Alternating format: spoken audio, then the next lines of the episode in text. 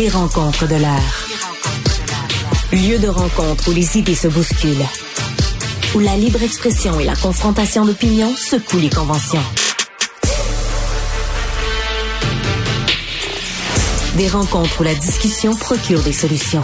Des rencontres où la diversité de positions enrichit la compréhension. Les rencontres de l'art. Alexandre Dubé est avec nous. Vous pouvez l'entendre le matin. C'est pas juste un joli minois, c'est euh, une voix de Cube Radio. Alexandre, bonjour. comment euh, comment tu réagis à cette sortie de Pierre-Hugues Boisvenu qui dit hey, les vols de voitures, on veut bien là, mais euh, les femmes qui perdent leur vie ou qui se font matraquer, battre, il me semble que ça mérite un sommet aussi. Il a entièrement raison. Il a entièrement raison. C'est vrai là. Puis on le voit, on le voit dans l'actualité là. Euh, l'année passée, c'était épouvantable. Euh, le nombre de drames que, que, j'ai personnellement annoncé à la télévision ou à la radio, c'était épouvantable. C'est épouvantable, là, ce qu'on est en train de vivre. Il y a, il y a des gens qui vont pas bien. Il y a des... raconte qu'il a essayé de rassembler ces ministres-là. Mais les ministres sont disponibles pour dire, oh, puis ah, on s'entend-tu que règle le port de Montréal, tu vas régler une partie. Règle le port de Montréal et le crime organisé, tu vas régler le problème de vol de voitures au Québec. Ouais. Il y a un phénomène en politique qui s'appelle la mise à, l'agenda, Benoît. C'est lorsque, par exemple, un, enjeu est porté, puis il y, a, par exemple, la lumière de l'actualité qui est braquée sur le sujet, et là, ça devient une priorité pour un, gouvernement, par exemple, ou un hmm. premier ministre. Dans le cas des féminicides, je comprends pas pourquoi on n'accorde pas davantage de priorité à ce sujet-là. Et moi, Pierre-Hugues Boisvenu, pour, qui j'ai beaucoup de respect, euh, une personne qui a vécu son lot de drames aussi dans sa vie et qui euh, est au Sénat, donc pour continuer aussi le, le, combat et faire avancer certains dossiers. Il a entièrement raison. Je veux dire, si par exemple un sommet est organisé pour les vols de voitures, puis il le soulignait là, après des, des, reportages, par exemple, de JE ou du bureau mm. d'enquête, ah tiens donc, là, là, ça devient comme une priorité, le vol de voiture, alors qu'on avait un peu l'impression qu'il y avait une espèce de lassitude. Là. Tu sais, si tu fais voler ta voiture, bon nombre de témoignages qu'on pouvait lire et entendre. Euh, tu sais, euh, pense pas là que là il va y avoir un déploiement extraordinaire pour aller chercher votre véhicule si vous faites voler votre votre euh, Honda CRV ou votre votre Toyota Highlander. C'est vrai que les gangs, les, gangs ah, bon. les gangs s'appellent aujourd'hui Alexandre. Ils disent Hey my God, on va arrêter de voler des chars. Justin et sa gang de sbires sont rassemblés à l'hôtel Queen Elizabeth. Ils vont nous mettre au pas. Ça va être sérieux à partir du 8 février, attention, là, ça sera fini le vol de voiture. Ah, non, non, c'est ça. Mais, tu sais, euh, pour ce qui est de la violence euh, faite aux femmes, des féminicides, mm. toi et moi, on, a eu dans le passé ces discussions-là, mais c'est important de le rappeler, tu sais, le, manque de ressources. Tu sais, que ce soit pour les, les femmes euh, qui ont besoin d'aide, pour les hommes en détresse aussi, quelle est l'ampleur des listes d'attente dans les organismes? Ça, c'est, ça fait partie aussi des enjeux du problème. L'autre aussi. Ah, excuse-moi, excuse-moi, Alexandre, je, je, t'interromps là, juste là-dessus. Et les conditions de travail des travailleuses qui s'occupent de ces mhm. femmes qui vivent la violence conjugale. Travailler le soir, travailler la fin de semaine, travailler les jours fériés à des, à des salaires qui sont pas reluisants, là, sincèrement.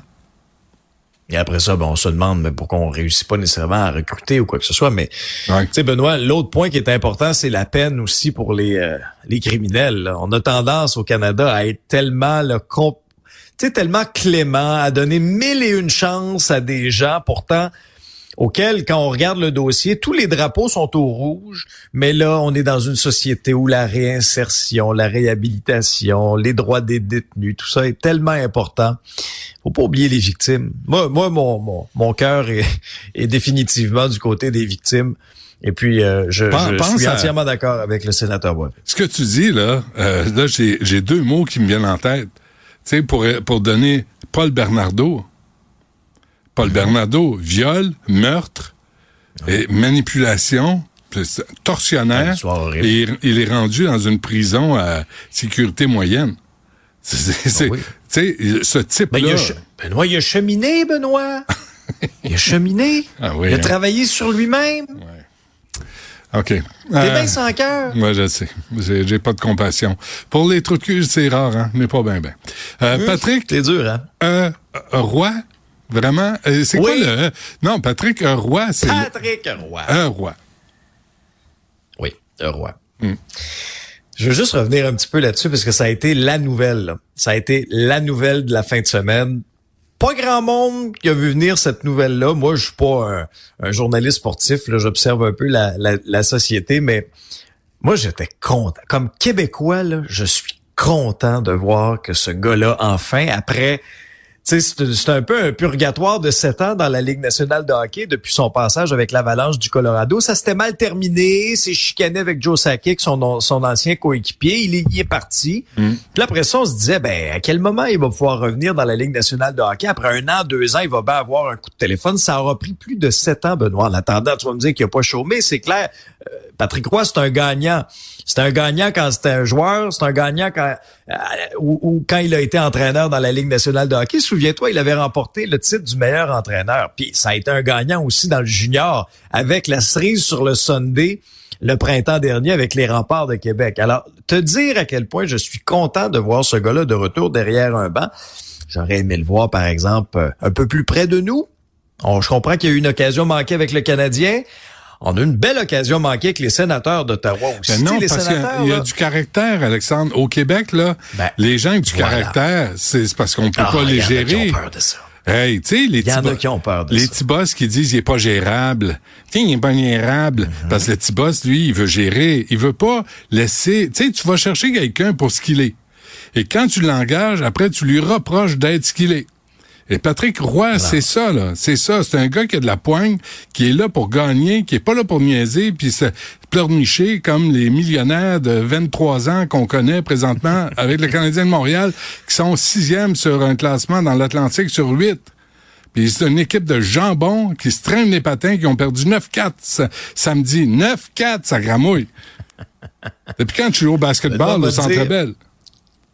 Me doit me dire que les millionnaires des Highlanders avaient intérêt à patiner sur un moyen temps lors de leur premier entraînement avec Patrick Roy parce que ça sifflait. Hein? J'ai rarement vu ça, moi. C'était une belle intensité. Ça sifflait, ça criait, ça encourageait. Il patinait quasiment plus vite qu'eux autres. Il frappait son bâton sur la glace. Mais c'est ça, Patrick Roy. C'est un entraîneur qui est intense, qui est impliqué, qui est passionné. En connais-tu beaucoup, toi, des multimillionnaires là, qui auraient passé sept ans dans le junior hmm. à faire le Québec en autobus. En connais-tu? Je sais pas? Ce qui est, scandaleux, c'est qu'il a fait ses preuves. Il a passé les échelons. Martin Saint-Louis débarque, c'est un pioui. C'est un pioui, là. Il a jamais entré, il a jamais coaché.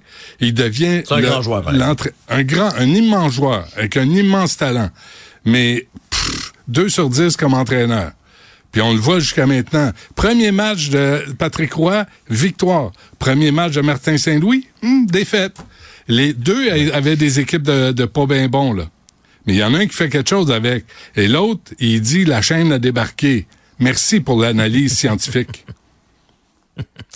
Mais Benoît, sais, Lou Lamoriello, qui est directeur général, président des Highlanders de New York, ça, là, c'est un vieux renard, ça. Lamoriello, ça fait à peu près 134 ans. je fais à peine une blague. il, y a, il y a 81 ans, il est dans le hockey depuis toujours. C'est un homme très respecté, très, très traditionnel aussi. Et c'est Lou Lamoriello, c'est quelqu'un qui a toujours eu du respect pour les, les anciens Canadiens. Il y a comme une espèce de pipeline entre le Canadien et Lou Lamoriello. Pense à Pat Burns, pense à Larry Robinson, euh, pense à Jacques Lemaire qui est encore dans l'entourage de Lou Lamoriello. Il a été consulté d'ailleurs sur euh, sur l'embauche de, Patrick Roy. Et là, ben voilà, voilà Patrick Roy. Ça, c'est un drôle de duo, je trouve, Lou Lamoriello et Patrick Roy. Euh, un est très, très, très traditionnel, très rigide. Patrick Roy est très flamboyant. Mais c'est tu quoi? J'ai l'impression que ça va marcher. Cette équipe, cette équipe-là, on saura s'en reparler à la fin de la saison, mais j'ai l'impression que cette équipe-là va nous surprendre. Et euh, de ce que j'en comprends en te regardant, euh, t'as toujours pas reçu d'offre de contrat de Lou Lamoriello, là, toi qui portes toujours la, la barbe de bûcheron. Ah oui, non, c'est la barbe euh, temporaire. Je porte pas de barbe, moi, Alex. Tu vois, moi, je suis prêt, moi. Ouais, toi, t'es prêt, moi, à recevoir une offre de contrat. T'as toujours été très propre de ta personne. Ouais, clean cut. Ouais, ouais. Voilà. Moi, j'ai pas une barbe, c'est juste je me rase plus. Pas pareil, c'est comme ça me tente C'est juste la négligence. Ouais, non, c'est juste ça. C'est comme chaque matin, ah fuck, c'est trop long. Tu sais, fait que euh, c'est un choix personnel. Mais si tu me dis que c'est pas joli, je vais l'enlever, hein. Drette là. C'est très beau. Ah, tu vois, je la garde. C'est très, très beau. On se reparle demain, puis on parlera de tes, les conditions routières demain avec tes amis euh, automobilistes. Eh oui, OK, parfait. Dans le prochain épisode, là, je vais vous raconter une anecdote. Je sais pas si c'est parce que j'ai croisé les électromobilistes les plus négligents en fin de semaine ou les plus innocents, là. mais sincèrement, c'est pas fort. Ça, c'est mettre la table, mon ami. Fait qu'on se reparle demain. Merci. Salut. plaisir.